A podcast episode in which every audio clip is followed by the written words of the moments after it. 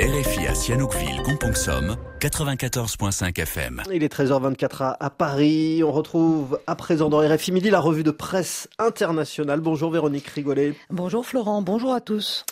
À la une, l'Ukraine et les, Occidentaux divisés sur la livraison d'avions de chasse. Oui, après le feu vert euh, pour les chars, le débat s'engage désormais sur l'envoi d'avions de chasse à Kiev, divisant à nouveau les alliés occidentaux.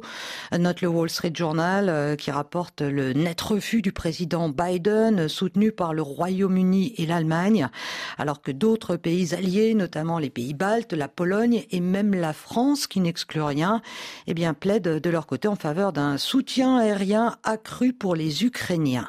Cette nouvelle ligne rouge est-elle vraiment infranchissable s'interroge le temps, euh, qui note que cette guerre a montré que les feux rouges pouvaient rapidement passer au vert. L'administration Biden a l'habitude de rejeter des demandes en armement avant de céder par la suite, souligne également le Washington Post. La demande d'avion semble avoir été mise en attente, estime de son côté le Times, le temps dit-il pour l'OTAN de son consentement sur la livraison des chars promis. C'est une approche graduelle pour accoutumer Poutine sans le brusquer, fait valoir un diplomate européen dans Politico.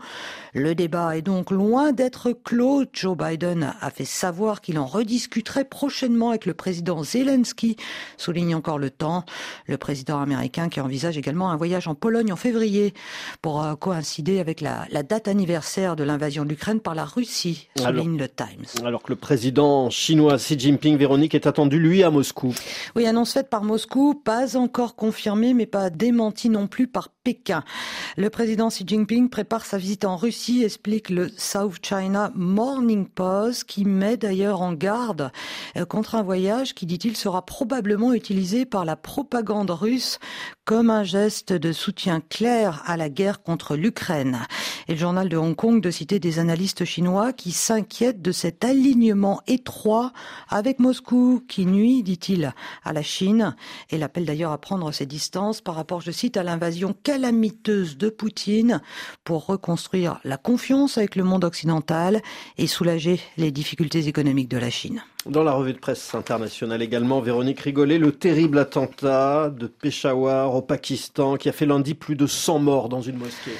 Le terrorisme est de retour au Pakistan, titre le New York Times, pour qui euh, cette attaque ramène le pays dix ans en arrière, à une époque où Peshawar, dans le nord-ouest du pays, était à l'épicentre des attaques des combattants talibans pakistanais. Cette résurgence meurtrière des talibans pakistanais était redoutée euh, depuis le retour au pouvoir des talibans en Afghanistan en août 2020, euh, souligne de son côté le Guardian. Et le New York Times de s'inquiéter eh bien de la capacité du gouvernement pakistanais à faire face à cette nouvelle vague meurtrière, alors que le pays s'enfonce, dit-il, dans une crise politique et économique. Ce n'est pas un hasard si cet attentat a frappé à la veille d'une visite du FMI, commente également le Süddeutsche Zeitung, pour qui les terroristes visent ainsi directement l'État pour déstabiliser le pays et pour reprendre les zones tribales à la frontière de l'Afghanistan, nous dit le quotidien allemand. On termine RFI Midi comme on l'avait commencé avec la, réforme des retraites en France. Véronique, la presse internationale s'intéresse beaucoup à, cette deuxième journée de mobilisation hier. Ouais, cela fait même la une du New York Times qui rapporte que du nord au sud du pays, eh bien des foules entières sont à nouveau descendues dans les rues pour manifester leur colère contre la réforme d'Emmanuel Macron de faire passer la retraite de 62 à 64 ans. Et ce qui est nouveau, nous dit El País, c'est le Front syndical uni avec même la CFDT un soutien habituel du gouvernement. Et cette réforme est rejetée par trois Français sur quatre, ce qui atteste du divorce entre Macron et une partie des citoyens, commente encore le quotidien espagnol.